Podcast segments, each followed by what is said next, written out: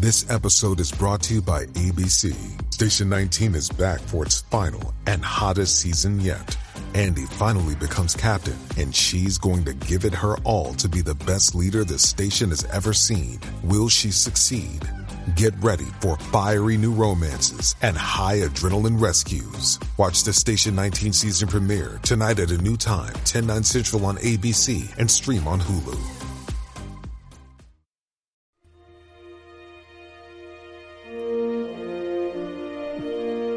Bienvenidos a Razones para Ver, el programa de Fuera de Serie, donde os comentamos por qué tenéis que ver una serie analizando sus primeros episodios y siempre, siempre sin spoilers. Hoy, con la colaboración del nuevo servicio de streaming Sky Showtime, vamos a hablar de Star Trek Strange New Worlds, cuya segunda temporada emite un nuevo episodio todas las semanas en exclusiva en Sky Showtime. Yo soy CJ Navas y para hablar de Star Trek Strange New Worlds, pues tengo a mi cuadrilla habitual, a mis queridísimos amigos con los que todas las semanas analizamos episodio a episodio todo lo que nos trae Star Trek Strange New Worlds en Universo Star Trek, comenzando por don Alex Barredo. Alex, ¿cómo estamos?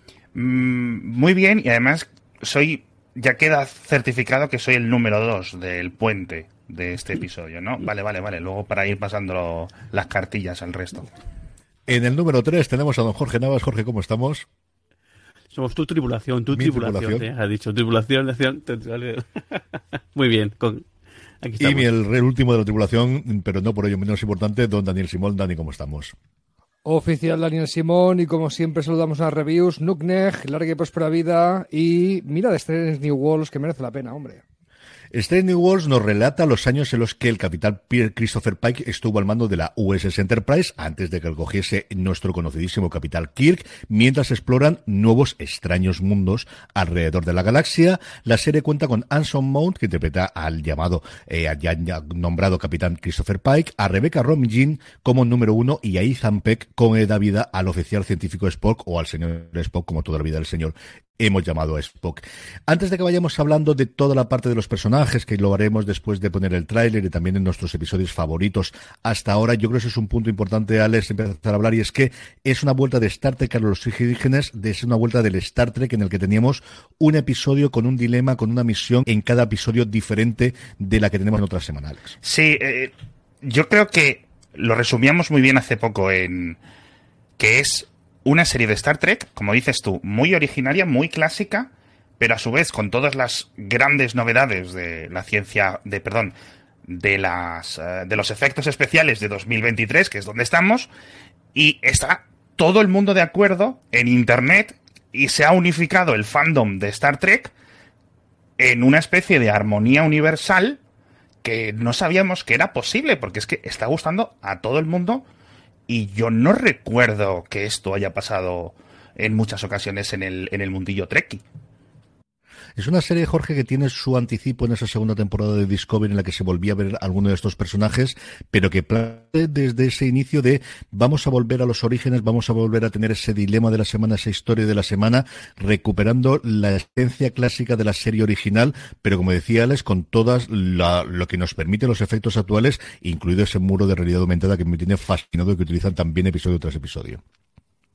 Sí, también podemos decir que es una especie de spin-off en cuanto a que muchos personajes los conocemos y otros personajes pues han, cambiado un poquito o están adaptados, pero sí, es una serie en, en lo clásico, tanto en la forma de, de Star Trek como en la propia televisión, porque es un podemos decir que es, es un procedimental futurista, podemos de, decirlo, porque eh, cada semana hay un caso, aunque luego sí que lo vamos viendo es que la relación de los personajes se, van, se va poniendo y luego hay alguna trama, sobre todo en la primera temporada vemos mucho, sobre todo viendo el origen de, de, Pike, que sí que van tocando de vez en cuando algún, algún episodio, pero sí, es una serie clásica, pero que tiene todo lo bueno de lo, de lo moderno, tanto a nivel técnico, como decía Alex, como decías tú, el uso del, del, del, del, muro, que bueno, que, que, es, que es, es, todo un cambio en, la industria brutal desde unos años, para acá, pero también las tramas. También yo creo que la manera de escribir, la manera de, comentar, creo, y el, creo que está muy, es una serie muy moderna en ese aspecto, muy moderna también en los temas que, que trata y cómo los trata, y también eh, en moderna incluso en, la coralidad. Creo que es la primera, es la serie Star Trek que mejor está trabajada esa coralidad. El, el hecho de que todos tienen peso, de que no hay el, no hay no hay es raro ver un capítulo en el cual hay un personaje que tenga muy poquitas líneas o muy poquito tal, sino que todo el mundo lo toca y luego como es normal, pues hay algunos personajes que es el caso de Pike que tiene más peso y luego sí que hay eh, episodios más orientados con un personaje u otro, pero creo que la coralidad eh, está muy bien eh, eh, conseguida y de hecho nos pasa una cosa muy curiosa y en otra en otras ocasiones nunca, nunca recordamos el nombre de algunos personajes y aquí lo sabemos todos. O sea, el puente de mando de, de, la, de la tripulación de Strange New Worlds, desde el episodio, yo diría el 1 o el 2, sabemos todos sus nombres, sabemos eh, de dónde vienen, sabemos las relaciones entre ellos. Está muy bien trabajado. Yo creo que es de los puntos más positivos de la serie. Don Daniel, y además lo que tenemos es una serie que quizás es la serie más indicada para toda esa gente que se quiere acercar al universo Star Trek y que siempre se ha medido abrumada por la cantidad de series, de películas, de todo lo que comporta el universo, si metiendo ya con el universo extendido, evidentemente, de cómic y de novelas. Quizás esta es la serie que recomendaríamos a día de hoy en el 2023 de empieza por aquí y luego a partir de ahí puedes empezar a disfrutar de todo el resto de Star Trek. Sí, sin duda, este papel lo cumplía Discovery, pero eh, creo que en el sentido que estás hablando, eh, Strange New lo ha superado ampliamente. empezando por la naturaleza episódica, por lo que tenemos un caso de la semana, si te pierdes un episodio no pasa nada. Eh, algo de desarrollo de los personajes ha habido, pero es fácil, es fácil engancharse. Si se estuviera emitiendo en la tele tradicional y lo vieras una vez por semana y tú lo has perdido una semana, tampoco sería gran cosa. Que es como, como se veía antes la televisión así, como era Star Trek así. Este podcast se llama Razones para ver Star Trek, eh, New Worlds, y yo tengo una muy poderosa que es que al principio pone Star Trek, ¿vale? Y podemos hablar de lo que significa Star Trek para la gente que nos gusta, pero es verdad que hay gente que se siente atraída por esa visión optimista del futuro, eh, un poco utópica, donde ya no existe el dinero, no hay diferencias sociales, eh, la gente tiene sus necesidades y si te aburres de esa utopía medio socialista, pues siempre te puedes enrolar en la flota eh, estelar para explorar nuevos planetas o hacer descubrimientos científicos o hacer paño un paño con las armas y lo que te gusta, ¿no?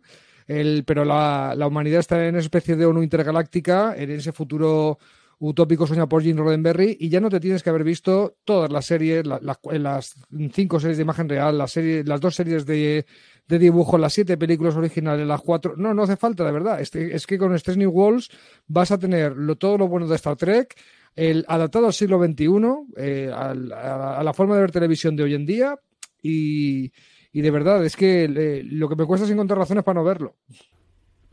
Incluso la ves con tus hijos, ¿no? Que es una cosa que me cuentas a veces, es, Es, cierto, mis, hijos tienen 7 y 9 años, eh, no han visto nada de Star Trek antes. Intenté engancharles con Prodigy, que se supone que era la serie de animación pensada para el público infantil, pero no, es Strange New Worlds el que, el que les ha enganchado. El primer capítulo que vieron era un juicio, ¿no? No vamos a decir de qué va, pero es muy típico que en Star Trek, para examinar eh, todas las caras de, un dilema, de un caso que están viendo, pues lo hagan en forma de juicio directamente, con un abogado defensor y un, fiscal que, están intentando ver todas las caras de, del, cubo que están examinando.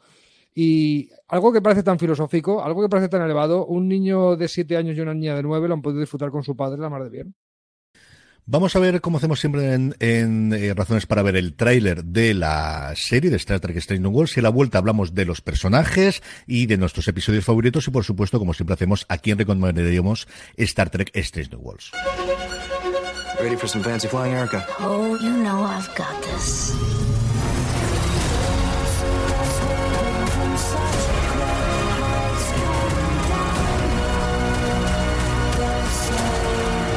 Mystery and vastness of space, we come together.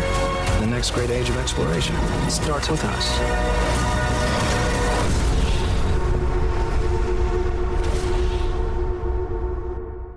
Estamos ya de vuelta, Alex. Empecemos hablando de los personajes principales y hay que hablar del capitán de Samson Maud, de Christopher Pike y de su pelo, porque son dos personajes. El pico de Pike. Yo tengo que decir, porque antes Dani estaba dando unas razones como muy filosóficas y muy de alto calibre, y para mí, uno de los puntos fuertes que en este podcast se debería de comentar más es que no hay ni una persona fea en, este, en esta serie. O sea, es increíble lo guapo que es todo el mundo curiosamente, algo que me da pie a meterlo en mi casa, en, a nivel de mi familia, porque siempre que mi mujer o mis hijas me veían viendo, imagínate, DS9, con Quark, con los otros, no sé qué, que quita eso de los feos, no sé qué. Y aquí, el más feo portada de la Vogue, los vestidos, es que son mm, y además muy bien vestidos. Oye, ¿qué quiere decir? Que es algo que no ha ocurrido nunca en Star Trek y en Star Trek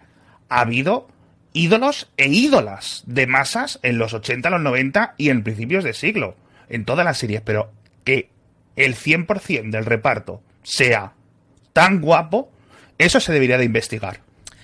Jorge, después de, vamos, de esta parte de aquí, hablemos de Spock, porque al final yo creo que el personaje más complicado, Jura también lo es por otras circunstancias, pero quizás no tiene el peso inicial ni, ni, ni toda esa parte de leyenda que tiene Spock. Ya lo tuvimos inicialmente con las películas cuando se cambie, pero al final el tomar el personaje que hizo inmortal Leonard Nimoy por el parte de, de Peck es una cosa complicada y yo creo que lo hace francamente bien, sobre todo en la comedia. Hay dos episodios ya, uno en la primera temporada y otro en la segunda, en la que tenemos un Spock diferente del que habíamos visto tradicionalmente, que yo creo es mm, un personaje maravilloso lo, lo, borda. Y mira que es, es el, el, más complicado porque es el que más hemos visto y el que más hemos visto incluso evolucionar, porque el resto, de, al final, Pike lo hemos visto en capítulos sueltos, eh, sí que jura quizá un poco más de trama, pero claro, es que, es que Spock ha estado más allá de la, de la serie clásica y lo hemos visto evolucionar, lo hemos visto, cambiar, incluso en, en, en, en las películas hemos visto cosas distintas. Y aquí es que lo hace muy bien es que, es que te, lo, te, lo, crees. Y además aquí eh, eh, está muy centrado en el dilema suyo, porque todavía es, joven. Y entonces es el momento que más dudas tiene sobre su eh, la mitad humana. Él, aquí está en la fase en la cual él reniega de su, de su mitad humana porque la ve como, como, como que algo que le entorpece, como que algo que, que le puede, le puede, pues, hacer, el, el, hacerle más difícil alguna, alguna, algunas cosas. Y sin embargo lo que estamos viendo en esta serie está muy bien es que su parte humana no tiene por qué desecharla. Y porque y está empezando a aprender a aceptarla tanto por cosas que le ocurren cosas que comentan el resto. Eh, y creo que ese, ese viaje está muy bien porque el, siempre la imagen que tiene, la gente no está también tiene, eh, veas poco un, personaje muy monolítico muy el rollo de fascinante muy el rollo de la lógica pero no ven todo lo que hay de, hay de, ahí detrás que sí que podemos verlo y aquí lo hace muy bien y luego decías tú la parte de comedia es que eh, aparte que lo guionistas yo eso pasa muy bien haciendo detrás a, a, Spock, es que él lo, lo, interpreta eh, evidentemente y todo el trasfondo que muestran de Spock y la parte de familia que también lo veremos, creo que está mm. muy, muy bien traído. Claro, Spock es un icono de la cultura popular en general, no solo de Star Trek. O sea, es como Spider-Man y es como Darth Vader. O sea, es un personaje en España, en España menos por la, porque la popularidad de Star Trek no ha sido la de los países anglosajones, pero vosotros me entendéis. El, el, Spock de Strange New Worlds no es el Spock de la serie clásica en la que apareció el personaje en los años 60. Es una serie ambientada como 10-15 años antes. Y es verdad que siempre que te entras en Star Trek te dicen los vulcanos es una raza que no tienen emociones. No, una vez profundizas es, las tenían y adaptaron una filosofía de intentar limitarlas porque eso veían que les frenaba y adoptaron la lógica en favor de las emociones. Y Spock, que no es vulcano, es medio humano, medio vulcano, tiene madre humana, que se ve en la serie también, que se, vio se ha visto en todas las series, él, le costaba todavía más reprimir esas emociones por, por esa herencia, ¿no? Y es una cosa que el Spock de Ethan Peck eh, brilla, brilla, o sea, lo convierte, lo que podía ser, no sé, eh, eh, una desventaja, lo convierte en un rasgo del personaje sobre el cual el actor creo que lo está construyendo muy bien. Los otros dos personajes clásicos que también tenemos de vuelta son, eh, en este caso, la parte médica del, de la nave, que siempre ha sido también muy importante en Star Trek. Por un lado a Venga y por otro lado a Chapel, que son personajes que salieron en episodios muy concretos de Star Trek, pero que nunca se habían desarrollado dentro de la saga, Dani. Bueno, Chapel sí que fue medio regular en la serie clásica, eh, como la enfermera de la nave que tenía un crash con Spock, lo que pasa que, que Spock le hacía poco caso. Lo que pasa en estos New Worlds, pues ya lo verá la gente que, que se acerca a la serie pero, pero sí que era eh, un personaje, además, si no me equivoco, lo interpretaba Mayel Barrett, ¿no? La, la, mujer de Roddenberry, o sea, del creador de la serie, o sea, y que, que, luego tuvo otros papeles en otras series. El, o sea, que algo de, algo de, de bola tenía, es un enlace con, con, lo, con la serie clásica, otro más. Recordar que la acción de Strange Worlds está ocurriendo 10 años antes de la serie que todo el mundo llama Star Trek, la serie clase original, ¿no? La de Kirk, Spock, McCoy, las aventuras del Enterprise, que fue la que en los años 60 dio lugar a toda esta franquicia. Vale, pues la acción se sitúa en la misma nave, en la nave Enterprise, pero antes de que Kirk sea el capitán, eh, Spock ya está por ahí, ya está Uhura y ya está Chapel. En Venga, si no me equivoco, salía de, médico en el episodio piloto fallido de, de Case, ¿no? Si, no me equivoco. El, y aquí, claro, lo han recuperado. The Case era el primer piloto que se hizo de la serie clásica de Star Trek, que ya salía de Enterprise, que salía Pike de capitán, pero eh, por alguna razón no les gustó y en vez de decir no vamos a hacer esta serie, les dijeron haz otro episodio en donde sí que salía Spock de primer oficial, eh, quitaban a, la número uno, que era una mujer, o sea, les parecía bien que hubiera una alienígena con orejas puntiagudas en la nave, pero eso de que una mujer fuera la primera oficial de la nave, en los años 60 decían que era anatema, que eso no se le iba a creer nadie, ¿no? Se le creíble a los aliens, pero no la mujer en un puesto de poder. El, lo que pasa es que el futuro utópico de Jim Roddenberry sí que incluía esa igualdad de sexos. Y, aquí tenemos a Chapel con un desarrollo del personaje. Como digo, si, si se lo das a tu mujer y eres el creador de la serie, es que era un personaje querido para, para el creador de la serie. Así que aquí tenemos un desarrollo del personaje que no pudo tener en su tiempo. Y luego, eh, Alex, lo que tenemos es la incorporación de nuevos personajes. Por un lado, siempre necesitamos a alguien que dirija, alguien que pilote la nave, y ella se encarga muy claramente de decirlo en los episodios, que es la teniente Erika Ortegas. Tenemos también a una jefe de seguridad, que es la Nguyen Sin, con un apellido muy importante en la historia de Star Trek. Y luego tenemos tanto a Hemer como a Pelia, que lo interpreta Carol Ken en esta temporada, como eh, la gente encargada de que el motor de curvatura siga funcionando, porque si no, no podemos volar. Sí, además que introducen un poco más de variedad, porque esto de poder ver andorianos o la subraza de andorianos específica, no sé cuánto, pues está bien, porque llega un momento en que parece que está lleno de humanos eh, toda la federación, ¿no? Y cosas que no se podían hacer antes, porque, oye, mira, con que hubiera dos personas que tuvieran que pasar las terribles sesiones de maquillaje, bueno, pues ahora no es que sea mucho más fácil, pero es mucho más agradecido y poder tener esa variedad de caras y esa variedad de, de cosas que al final dan mucha más profundidad a lo que ocurre escena a escena y a las historias que te pueden contar, ¿no? Que si son las mismas 10 personas que vienen del, del mismo planeta, ¿no? Un poco rollo. Ortegas es mi personaje nuevo favorito. Ala, ya lo he dicho. Que es la Tilly de esta serie. Los que hayan visto Discovery saben de qué estoy hablando. Perdón, Jorge. Jorge, tenemos 10 episodios en la primera temporada, tendremos 10 episodios en la segunda temporada. Eh, como contábamos antes, la naturaleza episódica hace que tenga sentido el que podemos recomendar algunos episodios, aunque yo creo que tiene todo el sentido del mundo que lo veáis desde el principio, que los tenéis disponibles en Sky Showtime, toda la primera temporada eh, completa, la segunda toda la temporada emitiendo un nuevo episodio todos los viernes. Pero de todo lo que hemos visto hasta ahora, Jorge, ¿con qué te quedarías tú?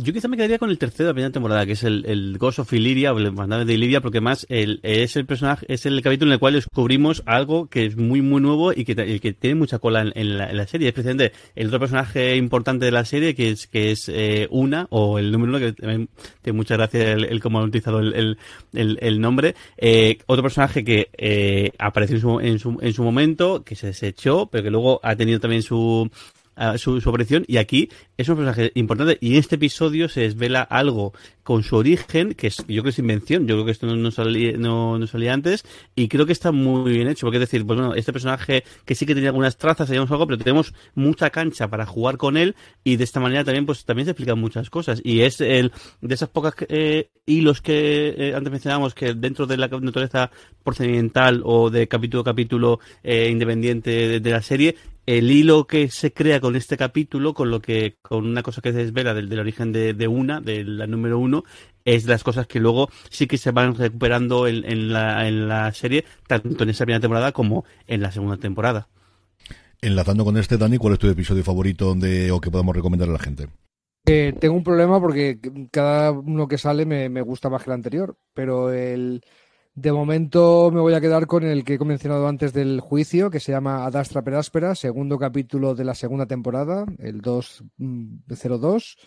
El, por, porque incluye un, un, tropo de Star Trek y estamos aquí recomendando más en el programa, pues eh, razones para iniciarte en esto si no estás iniciado o recuperar tu afición a Star Trek. Y esto del episodio del juicio es muy trekky. Es un tropo de Star Trek, igual que accidente del transportador, o no metas a tus oficiales todos en una lanzadera pequeñita, o qué pasa con este ser todopoderoso que nos acabamos de encontrar. Y ya digo que, que, te sorprenderá, o sea, una serie de ciencia ficción y me meten en un juicio, no, es una serie de abogados, ¿qué pasa aquí? No, no, déjate llevar porque la forma que tiene Star Trek de plantear un episodio eh, de juicio. No todos son así, si no agobiaría bastante, sería, no sería Trek, sería otra cosa, pero a esta espera, espera, si te, si los dilemas filosóficos que plantea te gusta cómo están planteados en este episodio, esta es tu serie. Alex, ¿cuál le recomendarías tú? ¿Qué, qué episodio te ha gustado o qué, qué podemos recomendar a la gente? Me pasa un poco como a Dani, porque no sé si es eh, que se me están olvidando ya las cosas, pero los dos últimos que han emitido en Sky Showtime, el cuarto y el quinto de la segunda temporada, me han parecido tan gloriosos que me estoy replanteando en plan, pero ¿cómo es posible que esto siga mejorando y con episodios tan completamente diferentes? Cierto, hay cosa como muy Star Trek, pero como completamente fresco, y que creo que expande bien el rol y la capacidad de interpretación de los actores, sobre todo este último. O sea, es que me han parecido... Pero tienes que decir uno.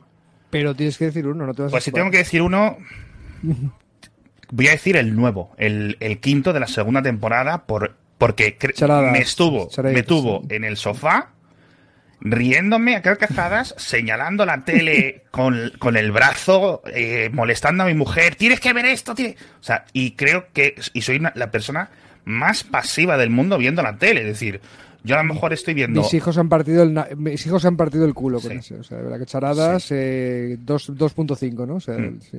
La verdad que, que increíble. Pero de verdad, desde el primer episodio estás dentrísimo con esta serie. Desde el primero. Charadas es lo que parece que va a ser una tradición todos los años, que es el quinto episodio de la serie, va a ser eh, un Spock haciendo cosas no propias de Spock. Lo tuvimos en la primera temporada con ese Spock Amok, que también hacía referencia a un episodio clásico de Star Trek.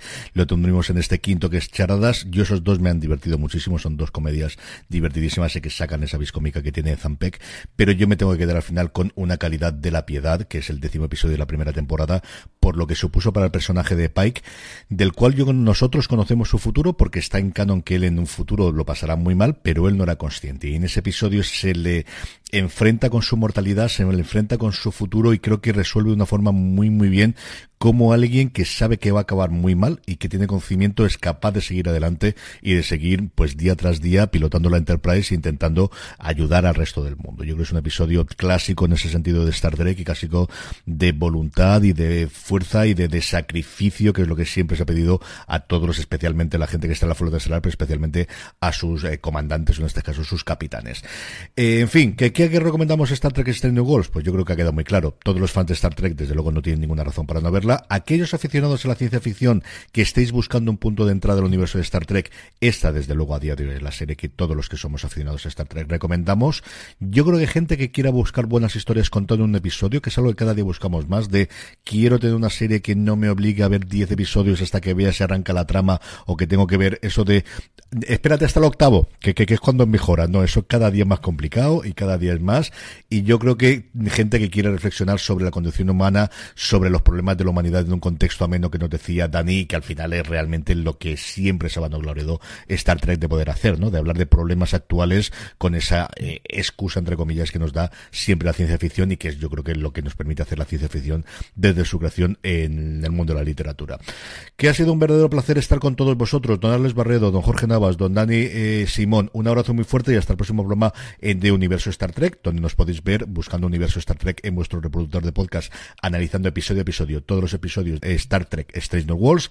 Y a todos vosotros, gracias eh, por haber escuchado Razones para Ver, gracias de nuevo al apoyo y la colaboración de Sky Showtime y recordad, tened muchísimo cuidado y fuera.